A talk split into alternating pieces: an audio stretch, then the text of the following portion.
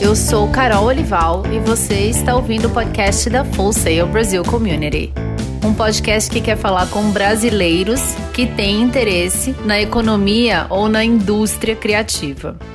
O nosso tema de hoje é networking. A Full Sail é muito conhecida por estimular e ensinar os alunos a cultivarem o hábito de realmente trabalhar o networking. E a nossa missão hoje é explorar esse assunto do que é networking e rever por que, que ele é tão importante e a partir daí entender qual a nossa relação com o nosso networking e como a gente pode melhorar de uma forma eficaz a nossa relação com o nosso networking. Então vamos lá, mãos à obra, vamos começar. Eu sempre gosto de começar definindo os temas que a gente vai tratar. Então, a primeira coisa que eu quero fazer é definir o que é networking. Networking é uma palavra em inglês que em português fica bem representada pela expressão rede de relacionamentos. Então, quando a gente fala sobre ter um networking, cuidar do nosso networking, a gente está falando sobre cultivar relações profissionais em diversos ambientes e utilizar essas relações para alguma finalidade. Isso é fazer networking. Eu gosto muito do termo capital social. Eu acho que às vezes networking fica um termo muito fluido, muito difícil da gente dar a devida importância. Quando a gente fala em capital social, vem a palavra capital e acho que dá um up, né? No, no coração bate mais forte quando a gente pensa em capital. Por quê? Porque a gente lembra do capital econômico, né? Que é o que a gente está mais acostumado a medir e a buscar. Então, a gente pode falar em três formas de riqueza: nossas riquezas econômicas ou nosso capital econômico, que é o quanto de dinheiro a gente consegue gerar, guardar, enfim, ou qual for o nosso objetivo, né? O nosso capital ou a nossa riqueza cultural, que é o tanto de conhecimento que a gente tem. Então, toda vez que a gente vende um projeto e recebe por esse projeto, a gente está gerando uma riqueza econômica, dinheiro. Toda vez que a gente estuda ou conhece, né, viaja, conhece uma cultura diferente, é, enriquece o nosso conhecimento, a gente está criando riqueza cultural. E toda vez que a gente cuida da nossa rede de contatos, do nosso networking, a gente está gerando uma riqueza social, um capital social. Eu não estou falando isso de uma forma negativa ou de uma forma aproveitadora, no sentido de extrair dinheiro, né? Ter uma rede social somente visando extrair dinheiro, mas é a mesma relação que a gente tem com o dinheiro. O dinheiro pode servir para o bem, pode servir para o mal.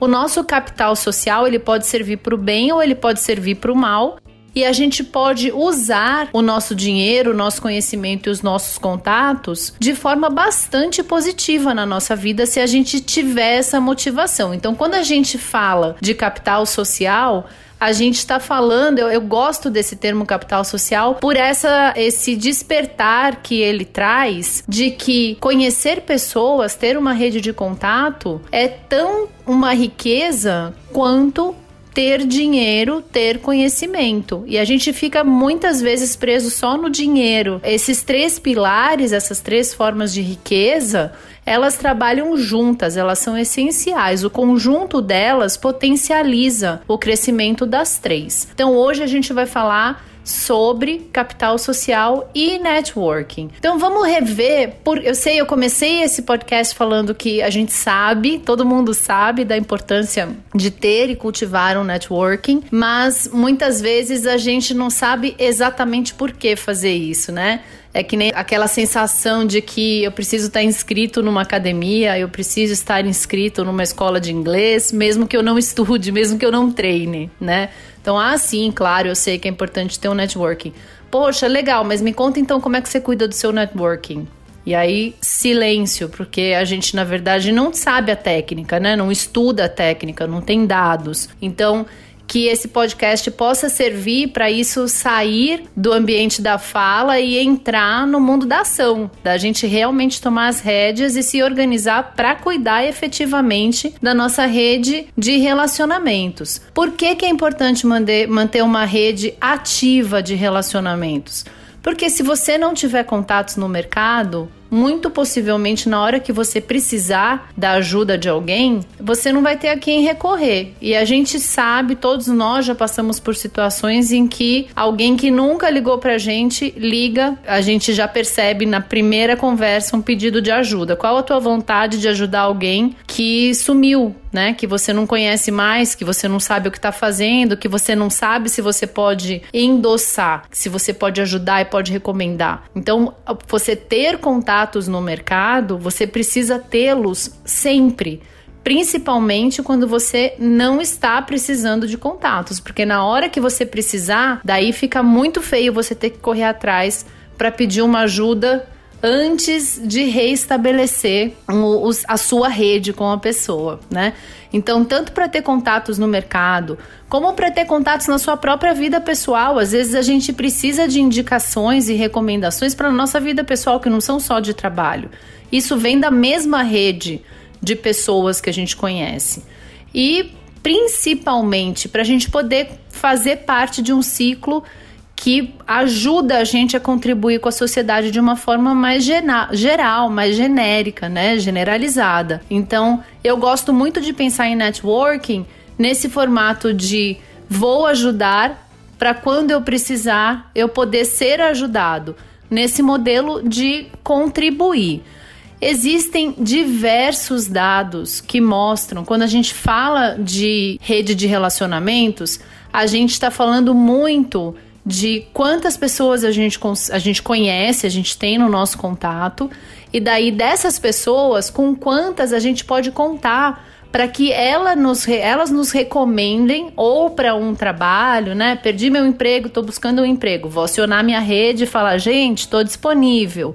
Então a minha rede, se se sentir confortável para me recomendar, pode me indicar para alguma vaga que eles saibam. Esse é um dos usos da, da, do networking, né? Uma das possibilidades de retorno desse seu investimento em capital social. Uma outra possibilidade é para que essas pessoas recomendem o seu serviço ou o seu produto para que pessoas que elas conheçam possam comprar, tenham interesse em conhecer e comprar. Então, quando a gente fala dos dois maiores, das duas maiores finalidades business, né, de negócio, a gente pensa primeiro recolocação profissional, como é que eu consigo me colocar no mercado né, como é que eu consigo aparecer como disponível para o mercado através da minha rede de networking? E como que eu posso ajudar o meu produto ou o meu serviço, se eu tenho uma empresa ou trabalho numa empresa, a ter uma quantidade maior de vendas através de recomendações da minha rede. Nesses dois casos, a gente está falando de uma campanha de recomendação, né? No caso, é uma campanha de recomendação para que você possa ter acesso a vagas, e no outro caso, é uma campanha de recomendação para que você possa vender o seu produto ou o seu serviço. Existe uma pesquisa publicada na internet pela Robert Half que mostra que o Brasil é o segundo país em que as contratações são feitas através de indicações. A gente já ouviu falar, imagino, a maioria de nós, na brincadeirinha do QI, né? Você tem QI falando não do QI é, quociente de inteligência, que é aquele teste que mede a nossa inteligência e tal, mas o QI sendo quem indica. E aí é uma brincadeira que mostra a força do networking, né? Ah, o fulano recebeu o currículo dele aqui, ele tem QI, quer dizer, ele tem quem o indique aqui na empresa. Tem alguém que confia nele ou que conhece alguém que o conhece e que endossa que a gente faça a entrevista com ele. É claro que você ser indicado não quer dizer que você vai conseguir a vaga. As empresas tendem a manter, ainda bem, né, um processo idôneo de entrevista e de dinâmicas e, e de seleção, né, de, de processo de seleção para novas vagas. Mas quando você entra indicado, você entra com o aval de alguém que a empresa conhece provavelmente que a empresa confia. Então, como eu estava contando para vocês, existe essa pesquisa da Robert Half que conta que o Brasil é o segundo país e maior número de contratação por indicação. 20% das vagas de gerente são contratadas por são preenchidas por candidatos que vieram gerados por indicação. Então a gente tem um grande percentual de vagas de gerentes e também um grande percentual de vagas administrativas que são preenchidas por indicação. E a gente tem só 7% de empresas brasileiras que dizem que não contratam por indicação. Vejam então, se 7% não contrata por indicação, olha tudo que sobra para os 100%, né? Que são as vagas que dão atenção à indicação. Então é uma coisa realmente para a gente ficar atento, né? E aí, quando a gente fala da, da, da outra moeda, né, da, da campanha de referência para vender mais produtos ou serviços, esse também é um tema super relevante para motivar você a querer cuidar do seu networking. A gente sabe que a, a venda do boca a boca ela é muito mais poderosa do que qualquer tipo de campanha de marketing que a gente possa pensar em fazer. A gente valoriza muito mais aquilo que alguém que a gente confia valoriza. Se alguém chegar para você, se alguém em quem você confia chegar para você e te indicar um serviço ou um produto falando que é muito bom e que ele já usou, esse produto ou serviço vai sair na frente de todos os concorrentes dele na sua visão, porque você, ele já veio com uma indicação para você. Você sem conhecer já tem uma visão positiva dele, porque alguém em quem você confia te indicou. Então esse é o raciocínio. Nada que a gente faça vai ter o mesmo poder de uma indicação. Então a gente precisa aprender a cuidar do nosso networking, a cultivar, e aí a gente vai passar um pouco agora pelas técnicas de como fazer isso. Então, o nosso próximo passo agora, espero que eu tenha conseguido despertar em você essa vontade verdadeira de cuidar do seu networking, para agora a gente olhar como fazer esse cuidado com o seu networking e depois eu vou por último sugerir um exercício para você fazer sozinho e dar uma olhada em como está indo o seu networking de verdade. Então, quatro passos para a gente cuidar do networking. Primeiro passo, desenvolver a atitude correta. Segundo passo, ter consistência. E terceiro passo, aprender a gostar de cuidar da sua rede. Quarto e último passo, a gente precisa focar em dar, não em receber. O que torna o networking uma coisa que às vezes deixa a gente meio de bode é que a gente acha que, ah, lá vou eu ter que pedir de novo. Inverte esse caminho. Em vez de pedir, pensa em dar, porque na hora que você, quanto mais você ajuda o outro, mais o outro, quando percebe que você precisa, tá afim, preparado e quer te ajudar de volta. Então vamos lá, dica por dica. Primeira dica: desenvolver a atitude correta. Qual o maior inimigo do networking? Adivinha? Timidez.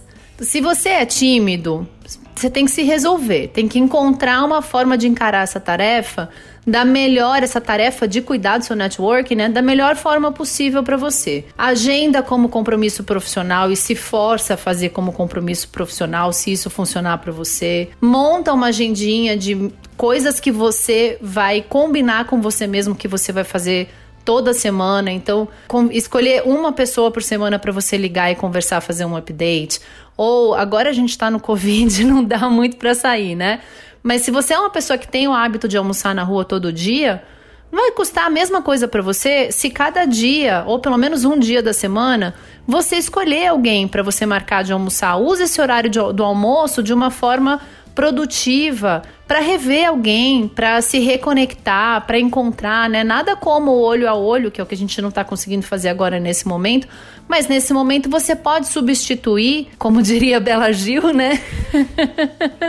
substituir um almoço gostoso no restaurante por uma ligação, gente. Não é a mesma coisa, mas já é alguma coisa, né? Escolha uma pessoa por dia ou escolha uma pessoa por semana que seja para você fazer uma ligação. Liga na hora do teu almoço, né? Você tá lá, fala: "Ô, oh, tô almoçando, tô aqui sozinho, lembrei de você, queria me atualizar". Monte uma rotina que você consiga manter com uma quantidade mínima de tarefas por mês ou por semana e uma listinha de pessoas com as quais você quer se reconectar ou manter a conexão viva.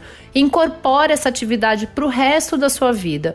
Ela pode ser pessoal, ela pode ser quando acabar o Covid, ela pode ser um encontro presencial, ela pode ser um telefonema, ela também pode ser online, né, gente? Ela pode ser um e-mail, um post, sei lá, um artigo que você seleciona e fala, ah, vou mandar pro fulano um contato, né? Uma batidinha na porta e fala: Oi, tô aqui, tá vendo? Lembrei de você, olha aqui esse material que eu li, lembrei de você, olha aqui esse material que eu preparei, lembrei de você. Um oizinho, né? Um, uma retomada de contato.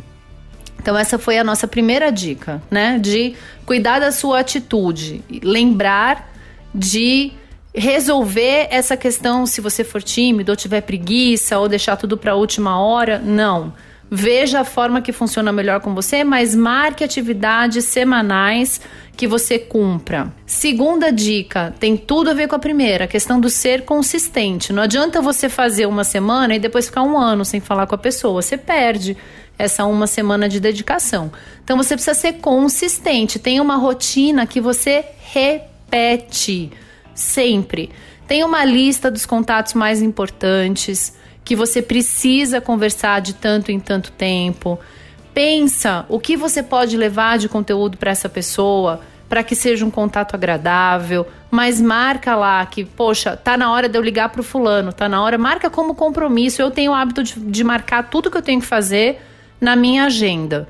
Né, na minha agenda digital. Então, às vezes são 15 minutos, gente, é só um oi, né? É só uma mensagem de WhatsApp, é só um e-mail, mas se a gente não marcar, a gente acaba esquecendo de fazer. E quando a gente marca e faz, a gente tem aquela sensação de dever cumprido, que é uma sensação que a gente gosta, né? De me propus a fazer um negócio e fiz. Então, façam listinhas ou marquem na agenda o que funcionar melhor para vocês, mas tratem isso de forma consistente e profissional.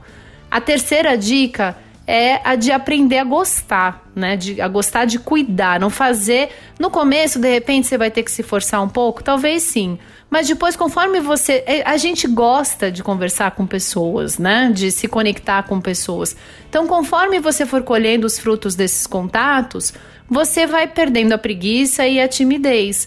Então, aprender a gostar, ter essa visão, né, de que isso tem que ser uma coisa prazerosa, é importante. Como é que a gente pode fazer isso ficar mais gostoso e não uma tarefa chata? Buscar pessoas que agreguem de alguma forma, né, com quem a gente aprenda, com quem seja gostoso conversar, vai fazer com que você tenha uma atitude mais positiva em relação a cuidar do seu networking. E aí pensar em, em coisas, em tarefas para retomar o contato com quem você ainda não tem ou para fazer contato com pessoas novas, coisas que você goste. Se você é uma pessoa extrovertida, eventos, né? Mesmo os online, quando a gente puder voltar a ter evento presencial, happy hour, assistir algum esporte. Se você não é uma pessoa que gosta do contato pessoal, você pode ir mais para o lado de e-mail, de mandar e-book, de mandar artigo, qualquer formato. Se você se conhecer, você vai conseguir pensar nos formatos que mais te agradam e daí incorporar essas tarefinhas de networking para esses, essas atividades que te dão mais prazer e não que te deixam é, com mais preguiça ou de mau humor para fazer, porque né, fazer networking de mau humor não vai funcionar, né, gente?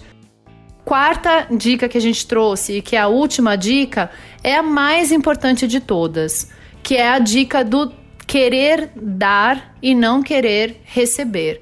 Se o teu foco de fazer networking for só receber, receber, receber, como é que eu posso ser ajudado? O que, que você pode me dar? Pensa se você já teve algum relacionamento assim com alguém, né? Que, ah, lá vem o fulano me pedir alguma coisa emprestada de novo. Lá vem o fulano me pedir para dar o telefone de alguém para ele. Essa pessoa tá sempre pedindo. Não é uma relação legal e você não gosta de estar tá do lado, né, do lado de lá, de quem está sempre sendo solicitado para dar alguma coisa. Então, reverte isso e seja aquela pessoa que está sempre querendo ajudar. Então, olha, eu conheço. Fulano, estou entrando em contato com você porque eu fiz uma, numa reunião semana passada e eu acho que essa empresa pode ter interesse no teu produto ou no teu serviço. Ou eu vi essa vaga aqui e eu lembrei de você, achei que tem a sua cara. Olha, tem todas essas suas habilidades. E aí você lista as habilidades da pessoa. Então, seja alguém que toda vez que vai fazer contato com uma segunda pessoa, leva alguma coisa de positivo, lembra dela de alguma forma positiva, que você agregue, que você entregue valor para essa pessoa e não que você seja aquele que está sempre puxando, né? Sempre querendo para si, sempre tirando. Ninguém vai querer ajudar alguém que está sempre querendo só se ajudar e se melhorar. Então, essa mudança de atitude é o que vai dar o estalo para você de começar realmente a gostar de fazer networking, porque quando a gente ajuda alguém, a sensação que a gente tem é muito melhor do que quando a gente tem que ser ajudado, né? E naturalmente o ser humano gosta de retribuir. Se você ajuda alguém, pensa sempre, né, em você, como você se comporta, né? Quando você ajuda alguém, você, se você não quiser nada em troca, né? Porque também ajudar esperando alguma coisa em troca é a mesma coisa que querer receber, né? E daí a gente está voltando para aquele caso de não queira receber, queira dar.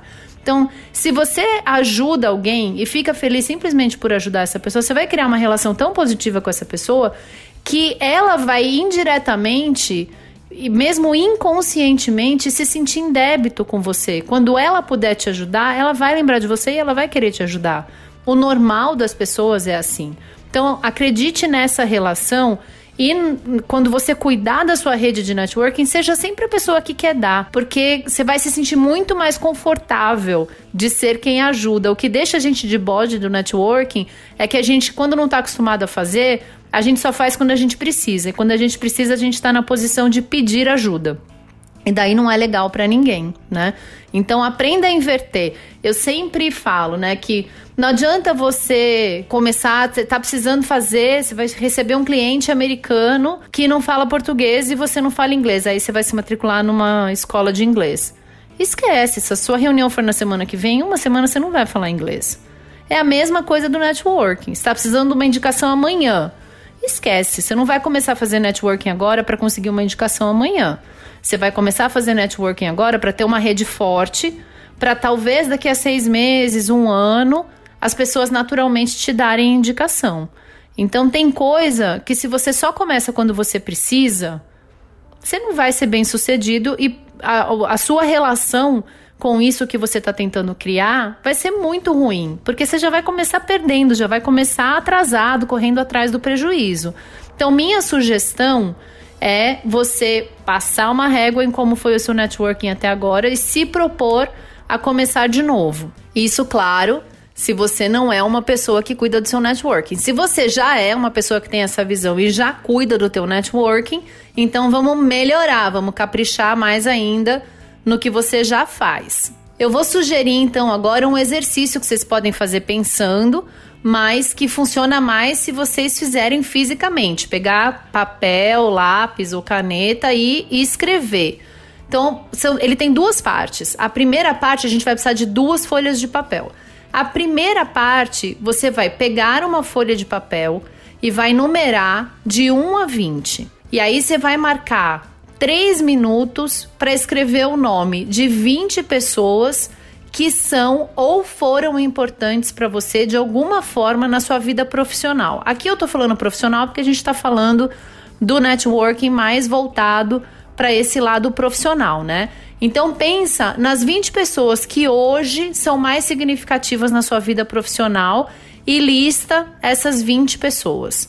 Marca lá os três minutinhos escrever o nome dessas 20 pessoas, você vai fazer uma linha e dividir essa folha para ter uma segunda coluna. Então, a primeira coluna vai ser o nome dessas 20 pessoas. A segunda coluna, a gente vai preencher com o nome do lugar, ou do evento, ou da associação onde você conheceu essas 20, cada uma, né, dessas 20 pessoas. Então, vou dar um exemplo para vocês. Eu tenho muita gente no meu LinkedIn.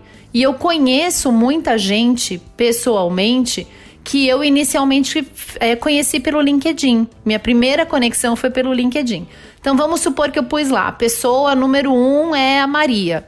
Onde eu conheci a Maria pela primeira vez? Ah, foi no LinkedIn. Então, na minha segunda coluna, do lado do nome da Maria, eu vou escrever LinkedIn.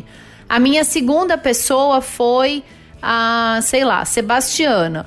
Onde eu conheci a Sebastiana? Ah, a Sebastiana trabalhou comigo na empresa anterior à empresa que eu tô hoje. Então eu vou lá, vou colocar o nome da empresa anterior que eu trabalhei. E a gente vai fazer isso com os 20 nomes.